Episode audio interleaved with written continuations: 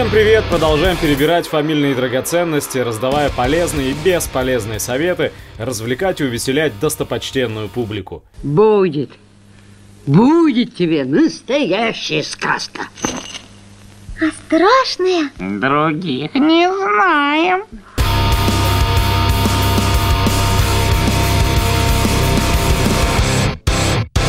Сегодня еще немного внимания Латинской Америке, поскольку в одном из недавних разговоров мне вновь довелось услышать, что, дескать, не так страшен Пиночет, как его малюют теперь. Учитывая влюбленность в последнего, как наших либералов, так и наших националистов, учитывая то, что сегодня происходит в Бразилии, в Аргентине и других странах региона, подобные рассуждения оставлять без внимания нельзя никак.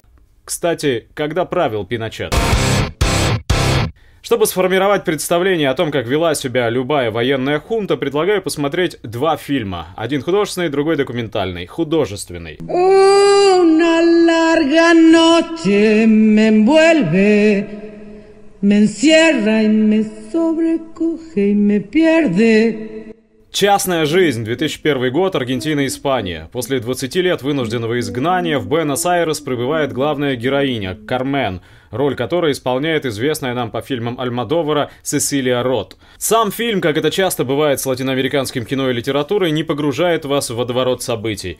Потребует усидчивого просмотра, наверное, покажется скучным. Однако сюжет, даже пересказанный коротко, способен здорово встряхнуть.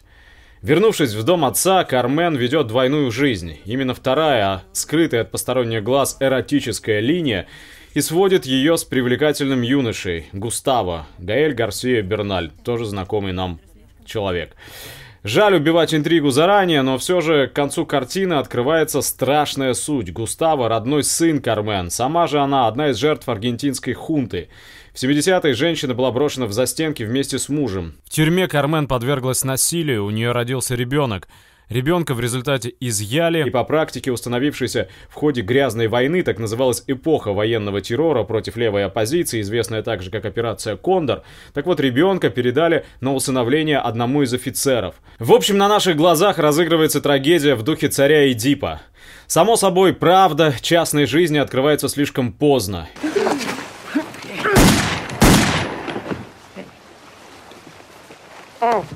Густаво, вдруг осознавший, что заботливый и благообразный его отец вовсе не родной отец, а напротив, возможный мучитель матери, который Густаво никогда в жизни не видел, убивает старика. Документальный фильм называется «Ностальгия по свету». Он снят режиссером Патрисио Гузманом в 2010-м и связывает воедино два, казалось бы, оторванных друг от друга сюжета. В пустыне Атакама, напоминающей своими пейзажами Марс, работают гигантские телескопы, астрономические станции, наблюдающие за звездами. А под носом у астрономов космическую пыль процеживают сквозь пальцы сестры, жены, матери тех, кто был замучен режимом Пиночета, пропал без вести или был расстрелян в концлагерях. Женщины не теряют надежды узнать хоть что-то о судьбе своих близких. Астрономы находят звезды, археологи находят фрагменты костей. Военные перезахоранивали трупы с помощью экскаваторов, поэтому останки иногда обветривались и кальцинировались до состояния морской гальки. Фильм требует еще большей усидчивости, чем предыдущий. Как, впрочем, любое документальное кино, мы обязательно будем разбирать здесь документальные фильмы, чья ценность, на мой взгляд, подчас гораздо выше любого голливудского шедевра. Durante 17 años, Самая жуткая, по-моему, история из «Ностальгии по свету» — это рассказ Валентины Родригес, которая при Пиночете была лишь годовалым ребенком, оставленным родителями на попечение дедушки с бабушкой. Военные пришли в дом и поставили условия, или пострадает девочка, или бабушка с дедушкой укажут местонахождение родителей, то есть своих собственных детей. Спасая внучку, бабушка с дедушкой жертвуют своими детьми. Такие вот тайны частной жизни. Продолжим здесь тему, связанную с пылающим континентом, и обратимся к биографии Фиделя Кастро, рассказанной им в серии интервью Игнасио Рамона, главреду французской «Лимон». Книжка увесистая, так что вы опять будете в меня плеваться, но очень интересная. Из нее становится ясно, как ребенок из состоятельной семьи, воспитанник иезуитского колледжа, может вырасти в революционера, бородатого Робин Гуда, защитника угнетенных и обездоленных. Интересных, неизвестных подробностей в этой книге очень много. Например, как Кастро стал бунтарем, стычка с надзирателем колледжа, религиозным, праведным человеком. Он спрашивает меня, что там у вас произошло с таким-то мальчишкой. Я было начал, дело в том, что... Я стоял перед ним, и он не дал мне закончить фразу. Ладонью правой руки он изо всех сил ударил меня по лицу. Я оказался не готов к такому повороту. Затем он с такой же силой ударил меня левой рукой справа. Далеко не слабый мужчина поднял руку на ученика пятого класса. Он меня оглушил. В ушах стоял звон. Это было оскорбительно, подло, несправедливо. Глазами Фиделя мы смотрим на все ключевые события второй половины 20 века. И на те, что связаны с кубинской революцией, штурм казарм Манкада, знакомство с Че и Сиенфуэгасом, высадка с Гранмы, и те, что имеют прямое отношение уже к нам. Например, полностью цитируется переписка с Хрущевым в разгар Карибского кризиса и подробно, обстоятельно то, что Кастро считает предательством Кубы. Кстати, когда случился этот самый кризис? Фидель пишет, новость о внезапном, неожиданном и практически немотивированном решении вывести ракеты вызвала слезы у многих кубинцев и советских людей, которые готовы были погибнуть с гордо поднятой головой. Мы знали, что будем уничтожены, как вы намекаете в своем письме в случае термоядерной войны. Тем не менее, мы не просили вас вывести ракеты, мы не просили вас уступать. Я понимаю дело так, что если агрессия развязана, нельзя уступать агрессорам еще и привилегию решать, когда следует использовать ядерное оружие. Кажется, на одной из 800 страниц Фидель даже называет Хрущева неприличным словом. И таких нюансов, откровений таких в книжке много. О Горбачеве и Ельцине, о закрытии базы в Лурдесе. По большому счету о предательстве Кубы руководством СССР и России. Есть много личного. История сына Фиделита, например, увезенного первой женой в Америку. История влюбленности и борьбы. Есть даже рассуждение о пользе бороды.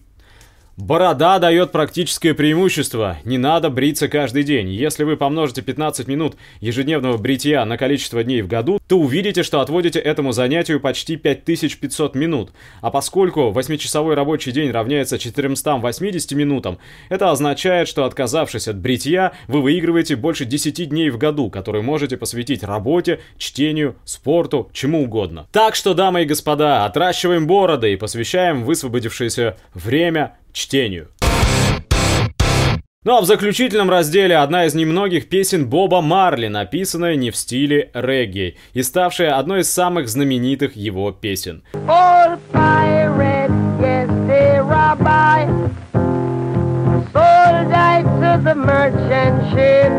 Redemption Song – песня об искуплении или песня освобождения. Девятый альбом с названием Uprising, Восстание, остается для меня загадкой, потому что я никогда не был и, судя по всему, вряд ли уже успею стать растаманом. Да, открою тайну, я никогда, ни разу в жизни, ни единого раза не пробовал и не собираюсь пробовать никакие наркотики. По мнению журнала New Statesman, Redemption Song – одна из 20 лучших политических песен всех времен и народов. Насколько я понимаю, повествование ведется от лица уроженца Африки, проданного работорговцем. В песне утверждается, что разум человека нельзя заковать в цепи. Ребром ставится вопрос, как долго будут убивать наших пророков, пока мы молча наблюдаем за этим со стороны. Как человек весьма и весьма далекий и от жанра, и от Африки, я был гораздо больше впечатлен не оригиналом, а каверами, исполняющимися сегодня самыми разными музыкантами по всему свету. Это, кстати, одна из любимых песен Бона, ну, того самого Бона, который из Юту.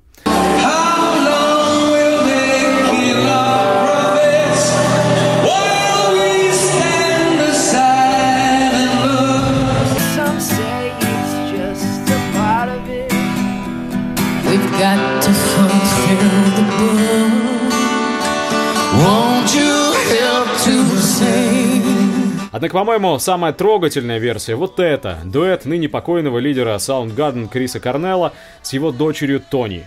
Каждый, у кого уже есть ребенок, поймет. Если ребенка еще нет, поймете потом. Ну